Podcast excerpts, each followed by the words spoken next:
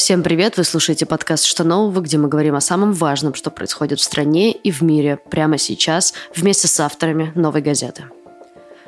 В середине мая на Ближнем Востоке произошло крупное обострение палестино-израильского конфликта – Израильская полиция столкнулась с палестинцами в Иерусалиме. Группировка «Хамас», которая контролирует сектор Газа, начала ракетные обстрелы израильской территории, а в ответ на это самолеты Израиля начали наносить авиаудары по палестинским территориям.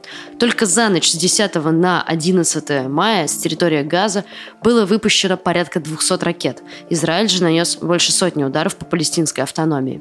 На утро 12 мая в результате столкновений погибли уже 40 человек, 35 в Газе и 5 в Израиле.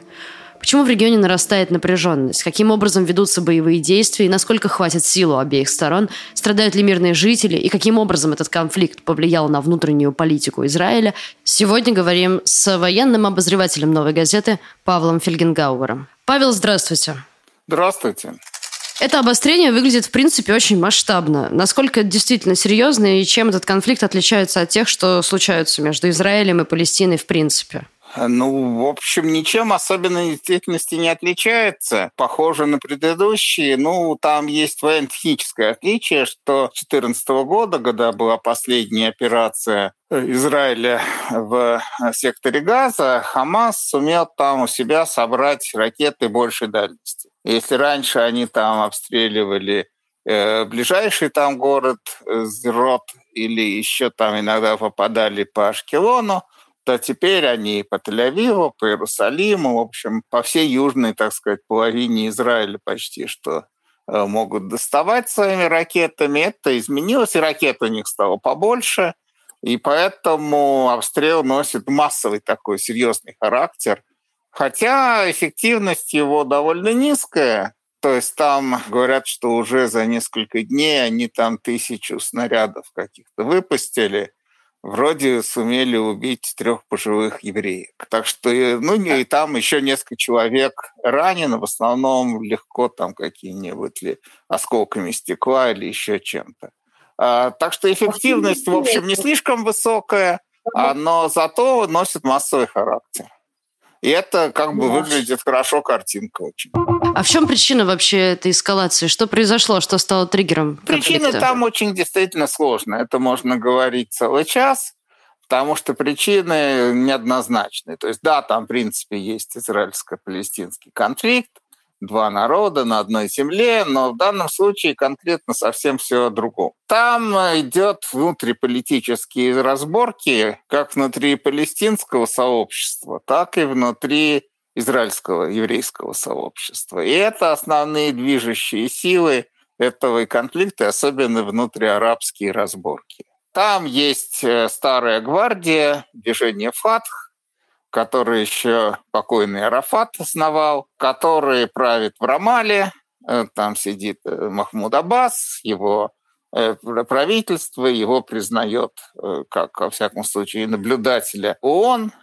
Он получает очень... Это, это организация ФАТХ и палестинской автономии и руководство палестинской автономии, которое ей движению ФАТХ подчиняется, получает очень большие деньги из разных источников, от ООН, от арабских стран, доноров, деньги очень большие, оно насквозь коррумпировано, они эти деньги, грубо говоря, разворовывают в значительной части.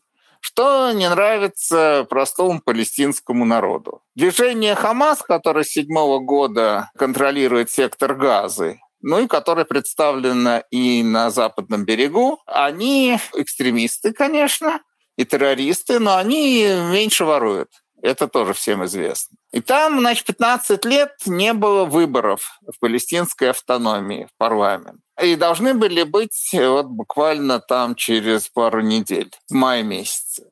И было понятно, что на выборах э, ФАТ прокатит что и в секторе Газа, который контролирует Хамас, они там победят, но и в западном берегу тоже, и ФАТХ может потерять кормушку, и выборов э, они, конечно, не хотели.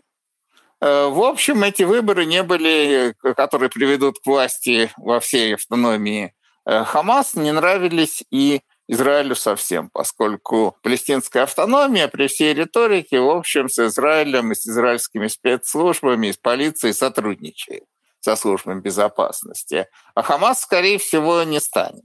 В общем, для Хамаса не столько евреи противники в настоящий момент, их покойный шейх Есин, иначе говорю, что с евреями мы можем заключить там долговременное перемирие. Наши главные противники – это арабы. Э, неправильные арабы, которые секулярно настроены, нерелигиозные, э, и к тому же еще варю. А вот, э, и это все привело к тому, что обострение ситуации в Иерусалиме и вокруг Иерусалима было выгодно, по сути, всем. Хамас хотел показать, что вот они наготовили такую арсенал, они его покажут, в арабском мире будут довольны, что Израиль подвергается атакам, в принципе, они, наверное, надеялись, сейчас надеются, что после этого обстрела будет быстро заключено перемирие очередное, и как бы на условиях статус-кво.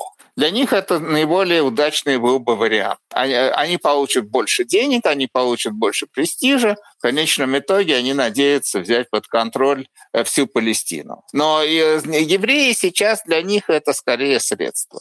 В Израиле свои тоже внутренние проблемы. Там э, идет формирование, возможно, большой коалиции против Нетаньяху. Нетаньяху может потерять власть и сесть в тюрьму. Его основной как бы по неудавшейся коалиции э, партнер и ныне министр обороны, э, бывший начальник генштаба Бенни Ганц, он вообще в результате того, что он заключил там где-то меньше года назад коалиционное соглашение с Нетаньяху, потерял политическое влияние, и для него, а он сейчас, как министр обороны, будет во многом руковод... и бывший, к тому же, начальник генштаба, трехзвездный генерал в отставке, будет во многом определять, как в военном смысле Израиль будет отвечать на этот обстрел из газа. И ему, в общем, политически терять особо нечего.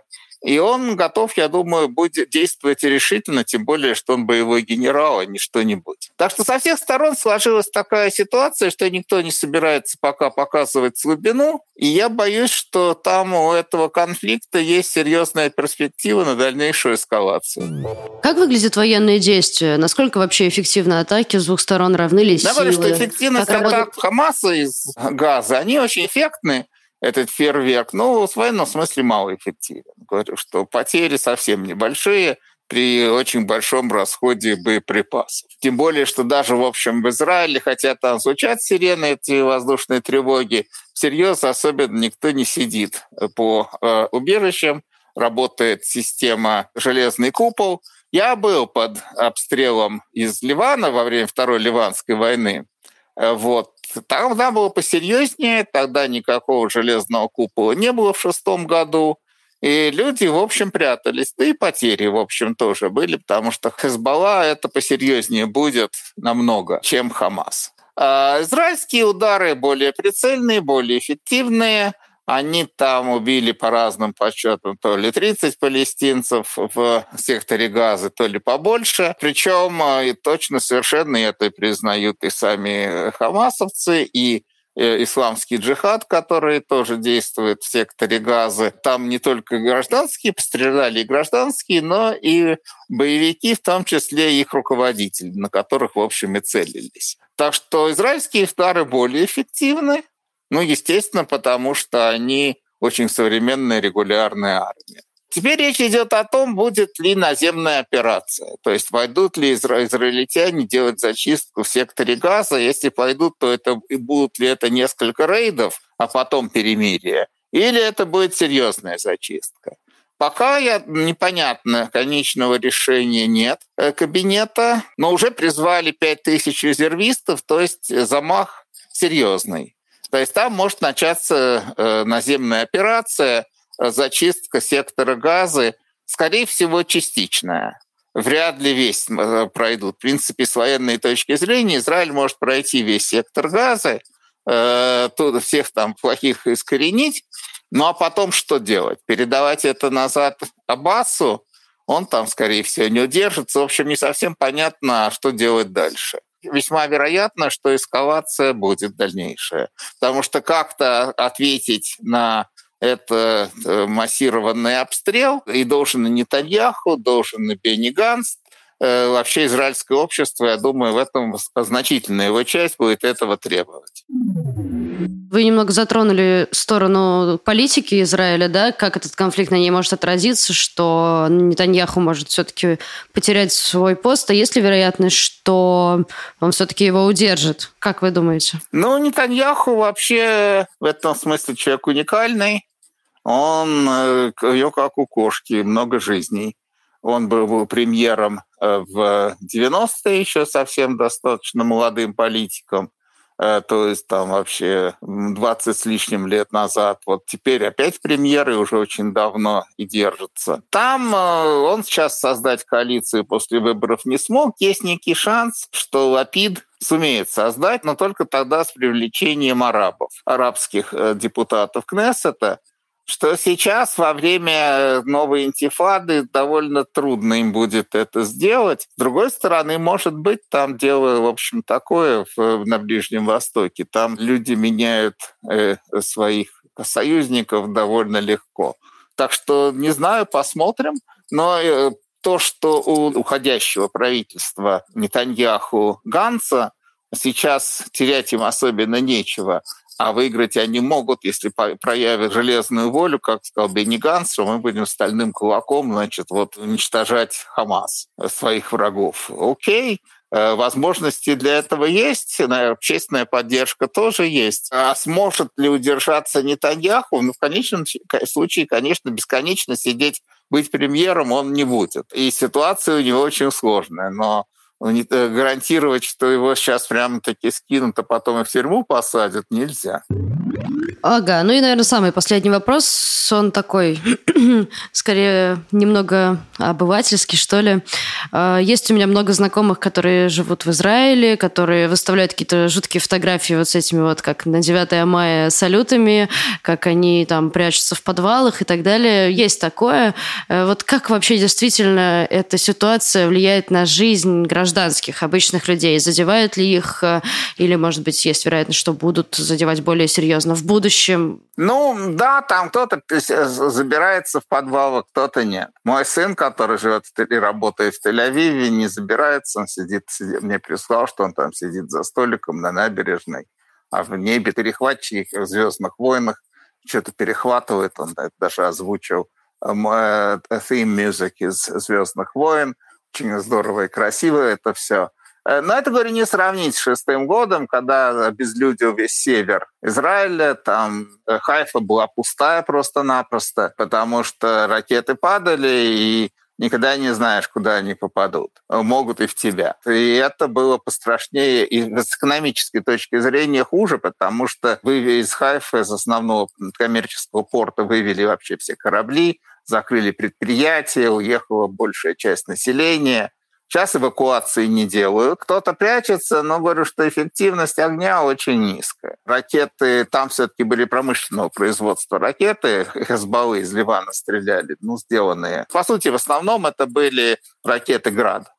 Но не советского производства в основном, а там разного, иранского, там местного, там китайского, бог знает какого, их много где делали. Но у них э, боевая часть побольше будет – чем у того, чем стреляет самоделками Хамас, хотя у него самоделки стали лучше. Еще, кроме того, там были тяжелые ракеты, типа «Ураган» и еще более тяжелые иранские ракеты. Вот это было серьезно, и это главное, что действительно люди сидели сутками под землей, а это с ума сойти, особенно если с еврейскими детьми, которые очень шумные от, от, от них хочется бежать под обстрел. А я там был в подземном гараже, там большого торгового центра, там какая-то встреча была с какими-то представителями.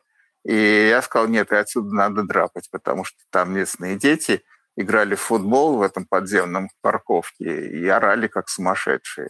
А это все резонирует. Еще там жутко душный жар. А, так что это э, ад какой-то был. Сейчас ситуация получше в этом смысле. И э, ясное что дело, что Хамас почти отстрелялся и готов на перемирие. Но я не уверен, что сейчас он желаемое перемирие получит. Скорее всего, будет все-таки наземная операция той или иной масштабности. Спасибо большое, Павел. Вы слушали подкаст «Что нового?» и я его ведущая, Надежда Юрова. Со мной вместе над этим подкастом работают редактор Арнольд Хачатуров и звукорежиссер Денис Никулин. Вы можете слушать нас на всех платформах для подкастов. Это CastBox, SoundCloud, Apple, Google подкасты, Яндекс Музыка и ВКонтакте. И даже на Ютубе «Новой газеты». Спасибо, что дослушали до конца. До скорого.